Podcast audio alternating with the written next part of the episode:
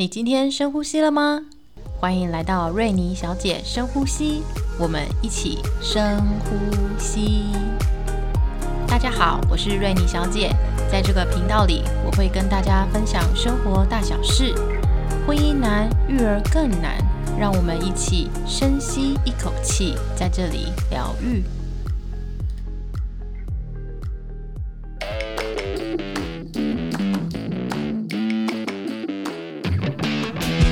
大家好，我是瑞妮小姐，欢迎大家来到瑞妮小姐深呼吸。一开始我在写企划书的时候是打算要周更的，就是一周更新一次。但我后来觉得，既然叫做瑞妮小姐，好像下雨天就来更新一集，也是蛮符合节目的名称。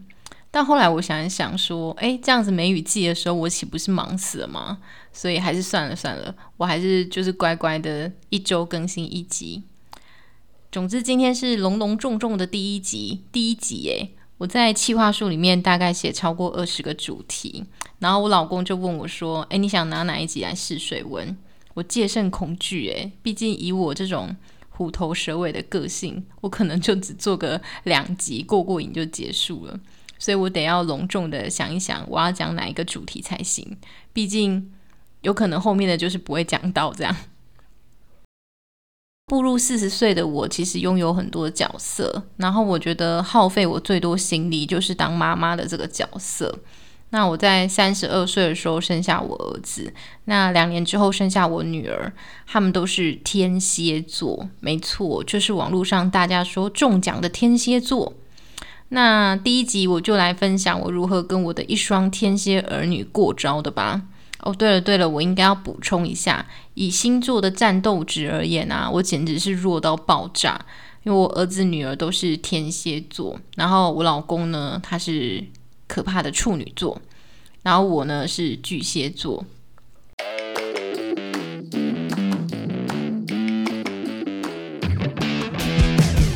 好，我们要来说说看我所观察到的天蝎座小孩的特质。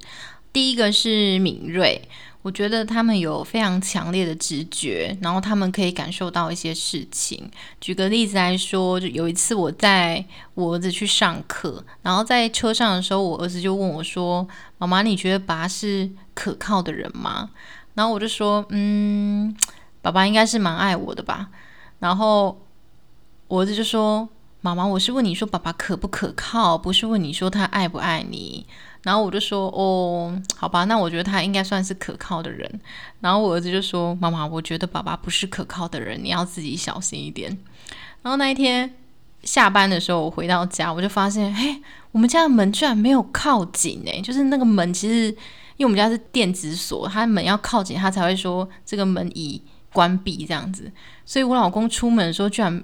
就大门没关呢，然后就有一个留一个小缝缝，这样。天哪，我脑袋里面就突然闪出三个字：不可靠。然后，但是，但这件事情我也没有跟我儿子说啦，而且我事后还跟我老公说：“哎，你自己皮要绷紧一点哦，不要让儿子觉得说你好像真的不可靠这样。”然后，这是我儿子的的直觉，虽然有点。有点像是巫师预言，但是 其实不这样，应该是刚好是巧合啦。然后我女儿就是哦，昨天发生一件事情，就是我一边打扫一边哭。为什么会这样呢？我觉得，我觉得自己好像学习佛斯哦，就是每次打扫完，大大家知道学习佛斯吗？他就是一个希腊神话里面被惩罚的人。然后他的惩罚是什么呢？就是要把一个很大的石头推到山顶上，然后每次那个。推啊推，推到山顶之后，那个巨石呢，隔天又会滚下山，然后他又要这样推啊推啊推，然后隔天又会滚下山，他就是永无止境，一直重复下去。然后为什么我像学习佛斯呢？因为我每次打扫完之后，每隔两天，我家呢又乱乱又乱成一团，然后每次打扫完又乱成一团，所以我就觉得自己很像学习佛斯。可是我就是为了图那两天的干净啊、清爽啊。我就是还是甘愿这么做，但我昨天好像状态不太好，可能不知道是下雨天还是什么荷尔蒙作祟，我就觉得蛮难过的。总之呢，我就蹲在地板上，一边整理图书馆的书，然后一边整理我们家的书的时候，我女儿就风风火火的进来，然后亲了一下我的额头，然后我就好奇，他说：“哎，不是亲脸颊吗？”因为她以前有亲我脸颊，然后她就跟我说：“妈妈，我觉得你今天像小孩。”然后我就觉得好像有被电到的感觉，就是一语惊醒梦中人，就是打扫是我的选择啊，我不打扫也可以啊，我干嘛一边打扫一边哭这样子，就觉得很像小孩子。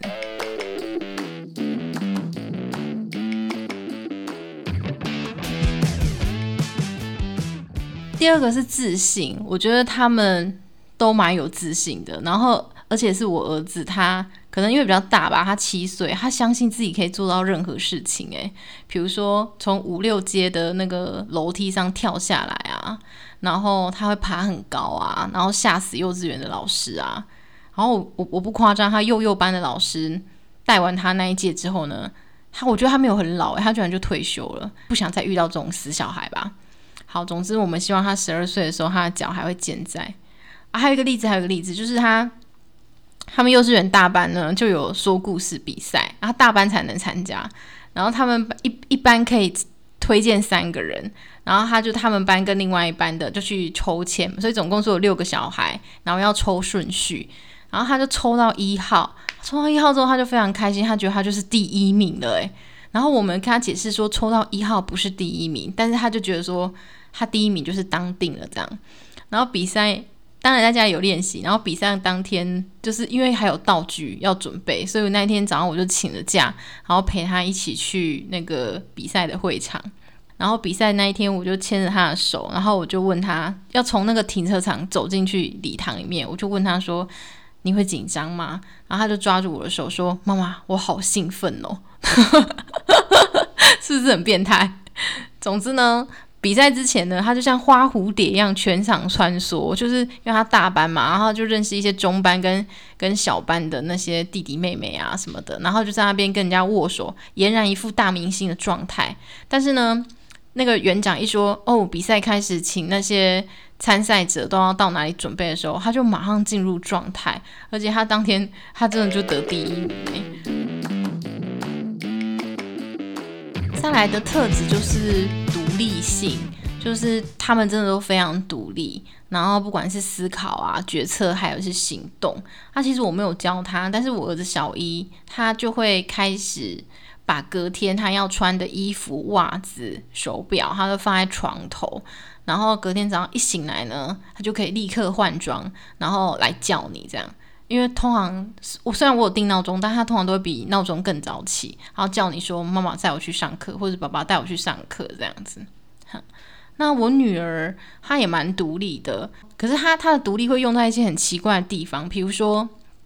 平常就自己看书嘛，那没有什么问题；自己画画也没有什么问题。可是他到外面的时候，他可能会跑到，比如说我们在公园的某一个区域玩，比如说玩沙区好了，他看到旁边是荡秋千，他不会跟你说妈妈我要去哪边，他就会自己跑去那边。那我发现哥哥在相同年纪的时候，他他们其实也会做像这些事情。我一开始也不觉得奇怪，后来我才发现，我们去参加校外教学的时候，才发现说，哎。其他的小朋友，其他小朋友不会这样。其他小朋友会就是在大人的一公尺范围左右，但是从我们家小孩会跑到很远很远的地方去。他明明就已经看不到我了，但是他们还是会敢这么做。所以我们在教导危险意识啊，教导安全性的部分，就会要花很多很多心思。但是他们还是自觉说他们办得到，然后不会遇到坏人。所以我们就一直拿实事。也不是说恐吓他们，就是教他们说世界上是真的会有坏人的，这样子。然后再来是有个特质，就是善于掌控，然后他们比较能够应对各种突发状况。有一次在我们有一次在高速公路发生一个很严重的车祸，那时候我们家是开那个 Co Plus。三菱的，然后它后面的屁股就是一个大屁股。大家不晓得有没有养过兔子，就像兔子的屁股一样，就是圆圆的，然后长长的。然后那个是一个拖吊车，就是高速公路的那种拖吊车，从交流道下来，然后它没有减速，然后就直接撞向我们。然后我们整个那个屁股都内缩到小朋友的安全座椅上，所以后面的玻璃全部都碎掉，然后就掉到那个。我们家两个小孩的头上，然后他们当然吓到就大哭。然后可是到我们坐救护车到医院的时候，我就在帮他捡那个我儿子头上的玻璃。然后我儿子还非常冷静的跟我们分析说：“妈妈，我们那个旧车可能要换了，因为他如果弄好之后也会什么不安全啊，什么什么的。然后虽然新车比较贵，但是新车比较安全，巴拉巴拉巴拉巴拉这样。然后看的那个医生也觉得很有趣，这样这个小孩怎么这么冷静？”是，就是疫情期间，我女儿跟我儿子还有我老公，他们三个就在顶楼玩。我女儿就爬上了一个铝梯。总之呢，就在电光火石之际，我老公也没看到，然后那个铝梯就掉下来，然后我女儿掉下来，然后铝梯好巧不巧就夹砸中我女儿的小手指，没有全断，但是也差不多呃五分或六分断了这样子。所以，然后血流很多，然后整个指甲断裂，然后我老公就非常。嚎啕大哭，虽然没有到大哭，但是绝对是嚎啕。然后就一路这样跑下来，然后我想说到底发生什么事情，然后就看到血流如注，然后吓死我们，我们就赶快打电话叫救护车，然后把他载去。他要做那个全身麻醉的指甲重建手术。为什么要全身麻醉？是因为他太小，所以他会动来动去，然后挣扎什么，所以医生就说那就要全身麻醉。然后我们就在手术房外面等他，然后。我儿子他就带着一本书在那边很镇定的看他，我想说这家伙是不爱他妹，还是实在是冷静过人？总之，我想他应该是很爱他妹啊，就是太冷静这样。他就你看他的背影，就会觉得说，哇，这不像是六岁七岁小孩哎。最后面就是两个特质，就是比较负向的，一个就是嫉妒，一个是顽固。然后嫉妒就是。他们的确会有一些嫉妒的心理，比如说我如果赞美哥哥很聪明，然后我女儿就会说：“啊，难道我不好吗？”然后分享一个我觉得很有趣的，就是以前我会跟我老公抱怨啊，说那个其实其实我爱小孩胜过爱我老公这样。然后有一天可能是年假吧，实在是太长了，然后我们小朋友两个在那边发疯啊、打滚啊什么的，太可怕了。然后我就跟我老公说：“哎，老公，我以前说过这种话，我我要收回这样。”然后我以为我女儿没听到，但是她就在旁边说：“嘿，我有听到哦。”就这样，我觉得蛮有趣的。这算嫉妒吗？我觉得算了，我觉得算了。然后，最后一个就是顽固，就是他们非常的有主见，不会被他人左右。女儿她去上幼稚园嘛，然后她她。就跟那个某某某小朋友很好，他有一天他就跟我说：“妈妈，我跟他已经不是朋友了。”我说：“哈，为什么？”然后他就说：“因为我跟他去上厕所的时候，他就一直叫我说要带着那个酒精湿纸巾擦那个坐垫，然后上完厕所之后，他也要叫我洗手。然后我就说：‘哼，这样听起来还好啊，所以你不喜欢别人提醒你吗？’他就说：‘我不喜欢，我要自由，不要管我。’这样。”我就觉得我女儿还蛮好笑的，而且她讲这句话的时候是很倡议说她的自由权，这样我觉得很有趣。有一些特质是我觉得男女生不太一样的，比如说，呃，我女儿就是很重视漂亮这件事情，但我儿子其实没有那么在意外表。这制服啊，体育服脏兮兮，因为他是体操队的，弄脏兮兮，我儿子也觉得无所谓。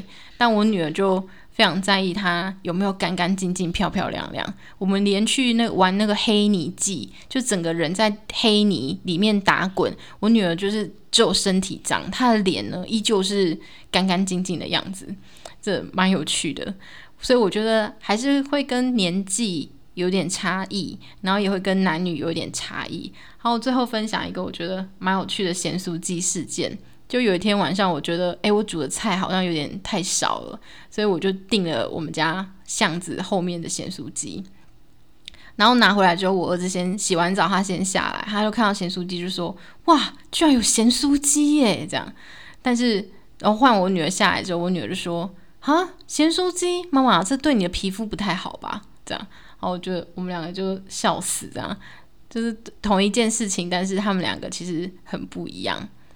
然后最后我想要分享一本书，它叫做《养儿育女调不同》，它是一个美国心理学家叫做 Sex 的经典科普之作。它两千零五年的时候出版，然后二零二零年的时候有在改版。那它里面呢，就是用生理性的角度来跟大家分享说，其实男孩女孩他们在嗅觉、听觉跟视觉上的差异其实是蛮大的。那因为他们大脑结构不一样，感官能力不一样，所以他们学习形态啊，还有情绪表达都其实蛮不同的。在社会里面，每个小朋友他们都有相对公平的机会。那男孩跟女孩都可以成为他们想要成为的任何人。